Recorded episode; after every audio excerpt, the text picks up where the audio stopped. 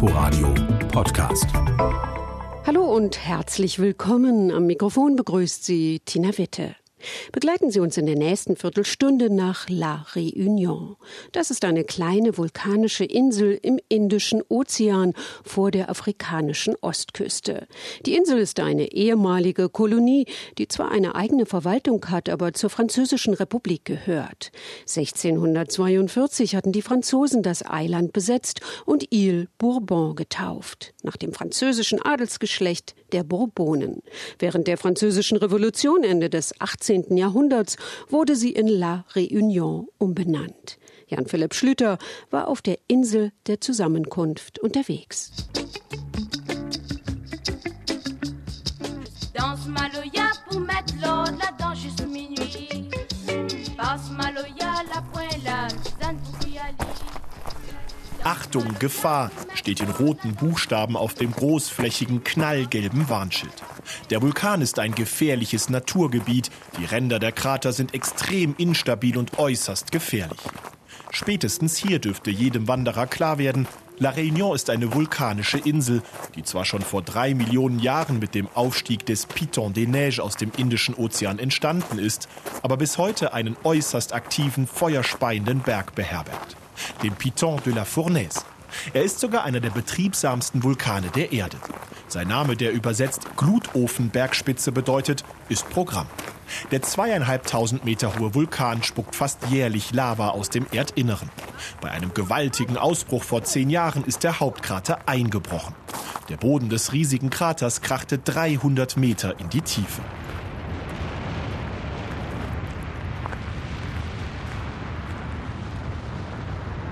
Dieser Abgrund ist eine der Hauptattraktionen des Piton de la Fournaise. Vom Aussichtspunkt Pas de Belcombe hat man einen fantastischen Blick in den Krater. Ein weiteres Naturschauspiel bietet die Plaine des Sables, eine Ebene aus hartem rotbraunem Lavagesteinsboden wie auf dem Mond. Der Anblick des Vulkans ist grandios. Kein Wunder, dass der Aufstieg auf den Piton de la Fournaise zu den beliebtesten Zielen ambitionierter Wanderer zählt. Sie können diese vulkanische Pracht sogar unterirdisch erleben.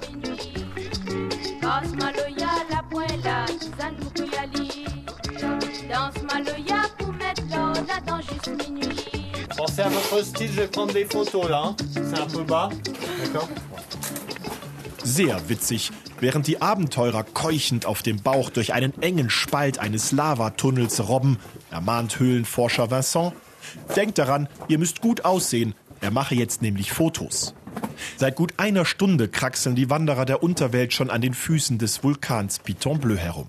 90 Prozent Luftfeuchtigkeit, immer wieder schmale Passagen, durch die sie kriechen müssen. Helm mit Stirnleuchte, Knieschoner und Handschuhe sind Pflicht, damit sich niemand an den rauen Steinen die Haut aufreißt. Dieser Tunnel ist vor gut 22.000 Jahren nach einem Ausbruch des Piton Bleu entstanden. Stellt euch Lava vor, die auf Sand fließt, 1200 Grad heiß. Sie bringt den Sand nicht zum Schmelzen, sondern schiebt ihn vor sich her und bildet so eine Rinne. Ein bisschen so wie ein Bulldozer. Im Innern dieser Rinne fließt die heiße, flüssige Lava. Das ist der Anfang eines Lavatunnels. An den Rändern und an der Oberfläche des Stroms erstarrt die Lava zuerst.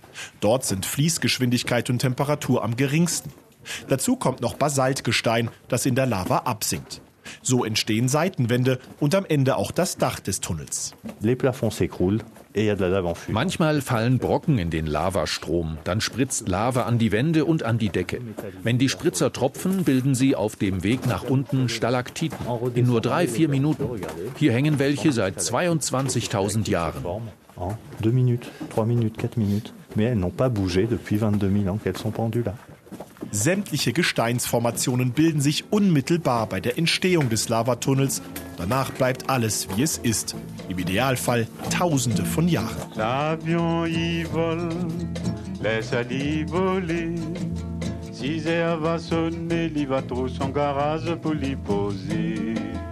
Heute leben knapp 900.000 Menschen auf der Insel, die so groß ist wie das Saarland.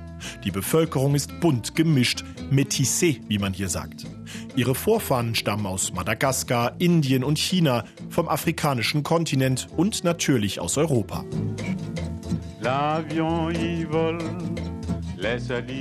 Der Bevölkerungsmix ist eine Besonderheit der Insel. Die paradiesische Natur ist eine andere. Vulkane, dschungelartige Talkessel, saftig grüne Hochebenen und natürlich der omnipräsente Indische Ozean machen La Réunion zu einer der schönsten Inseln des Globus. Für die Insulaner ist das Leben allerdings keineswegs so paradiesisch. Das soziale Gefüge ist schwer in Schieflage. Die Arbeitslosigkeit ist hoch. Etwa jeder vierte Réunionnais hat keinen Job, mehr als doppelt so viele wie auf dem französischen Festland.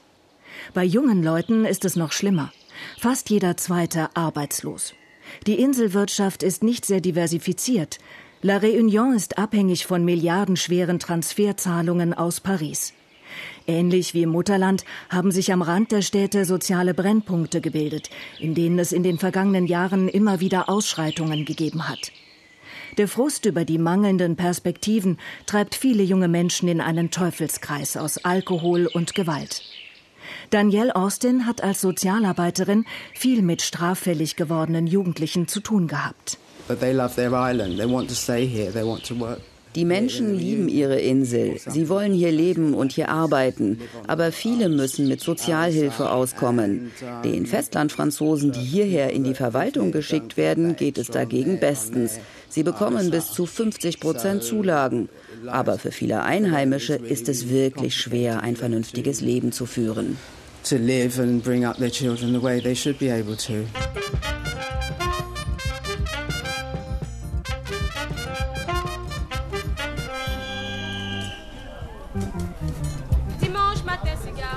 Samstagvormittag auf dem Markt von Saint-Paul. Die gesamte Meerespromenade ist ein einziger Warenumschlagplatz mit Hunderten von Verkaufsständen. Es gibt exotische Früchte, Gemüse, lokales Kunsthandwerk, Fressbuden und natürlich viele Gewürzstände. Ein kunterbuntes, wuseliges, lautes Vergnügen. Ganz am Anfang des Marktes steht Alice unter einem blauen Sonnenschirm. Auf dem Tisch vor ihr stapeln sich Gläser mit gaumenfordernden Mischungen. Ich habe sehr viele davon. Zum Beispiel Rugai, eine kreolische Soße mit Tomaten, Zwiebeln, Knoblauch und viel Chili. Rugai gibt es auch mit Zitrone.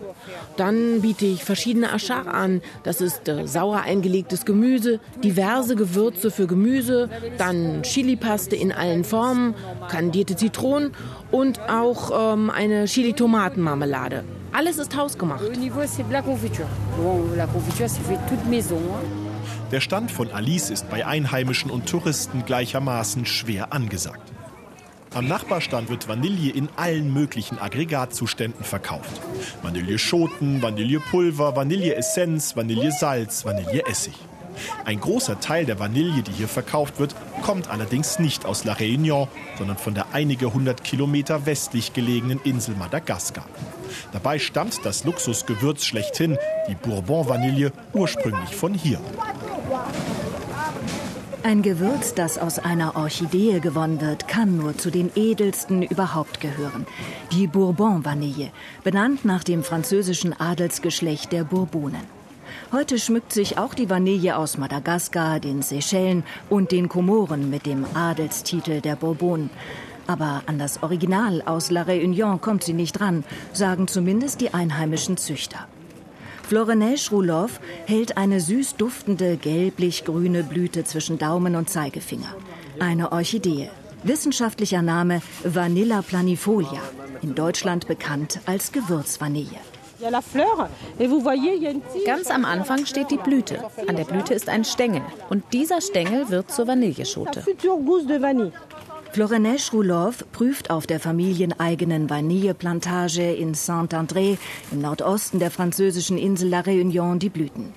Seit fünf Generationen baut ihre Familie auf zwei Hektar die Königin der Gewürze an. Ursprünglich stammt die Pflanze aus Südamerika. Auf La Réunion wurde sie zunächst nur angebaut, weil sie so dekorativ aussieht. Dass die Insel heute der Premium-Produzent für Vanille ist, verdankt sie einem zwölfjährigen Sklaven. Edmond Albius hat 1841 die künstliche Befruchtung der Vanilleblüte entdeckt. Nach einer Legende soll Edmond böse auf seinen Herrn gewesen sein. In seiner Wut soll er Blüten zerknüllt und sie so aus Versehen befruchtet haben. Ich glaube eher der anderen Legende.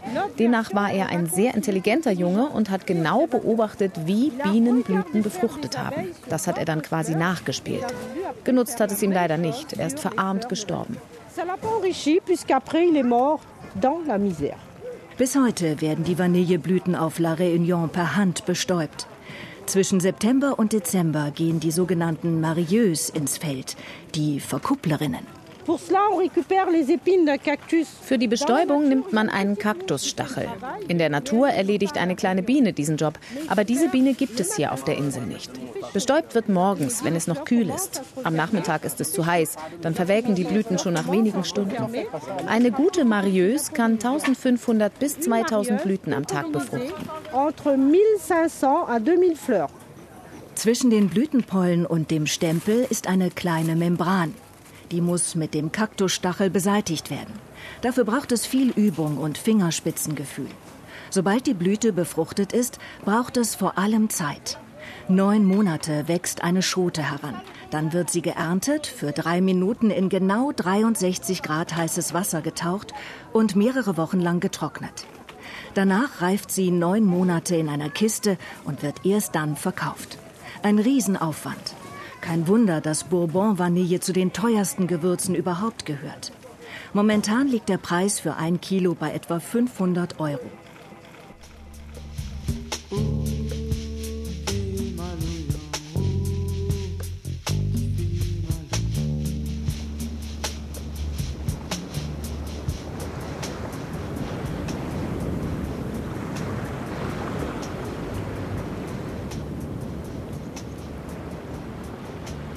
Ein Paradies für Naturliebhaber, Wanderer, für Konnoisseure von Vanille, aber nicht unbedingt eins für Badeurlauber.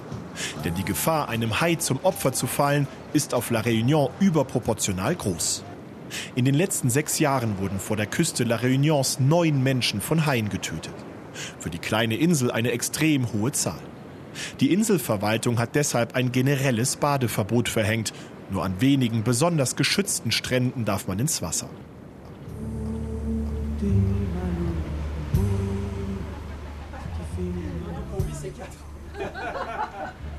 Wie viele ehemalige Kolonien ist La Réunion geprägt vom Tourismus. Etwa eine halbe Million Besucher reist pro Jahr auf die Insel, von landwirtschaftlichen Monokulturen und einer geringen Industrialisierung. Außer Zucker und gefrorenem Fisch wird hier kaum etwas produziert. Praktisch alles, was die Einwohner zum Leben benötigen, wird importiert. Autos, Benzin, Obst, Gemüse, Mehl, sogar Wasser gelangen per Schiff und Flugzeug auf die Insel. Der Wert der Importe übersteigt den der Exporte um das 16-fache. Mehr als die Hälfte der Einfuhren kommt vom französischen Festland und ist entsprechend teuer. Wer gut essen gehen will, zahlt hier so viel wie in einem Pariser Restaurant.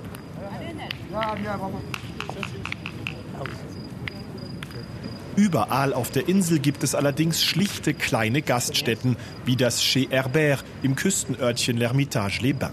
Hinter Chez Herbert rauscht die Brandung, davor rauschen Eisenkugeln über den Platz. Man spielt, typisch französisch und mit großer Ernsthaftigkeit, Boule. Unter einer bordeauxfarbenen Markise sitzen die Gäste auf roten Plastikstühlen an Tischen mit blauen Wachstischdecken. Als Snacks gibt es Samusa, frittierte Teigtaschen mit Fleisch oder eingelegtem Gemüse und Bouchon. Das sind gedämpfte Fleischbällchen, die in Reispapier gewickelt sind. Als Beilage gibt es meist Reis, Linsen und noch mehr Chili und zu trinken ein eiskaltes Bourbonbier, das hier jeder nur La Dodo nennt. Das Essen ist würzig und lecker und glücklicherweise so weit von der Haute Cuisine entfernt wie La Réunion von Paris.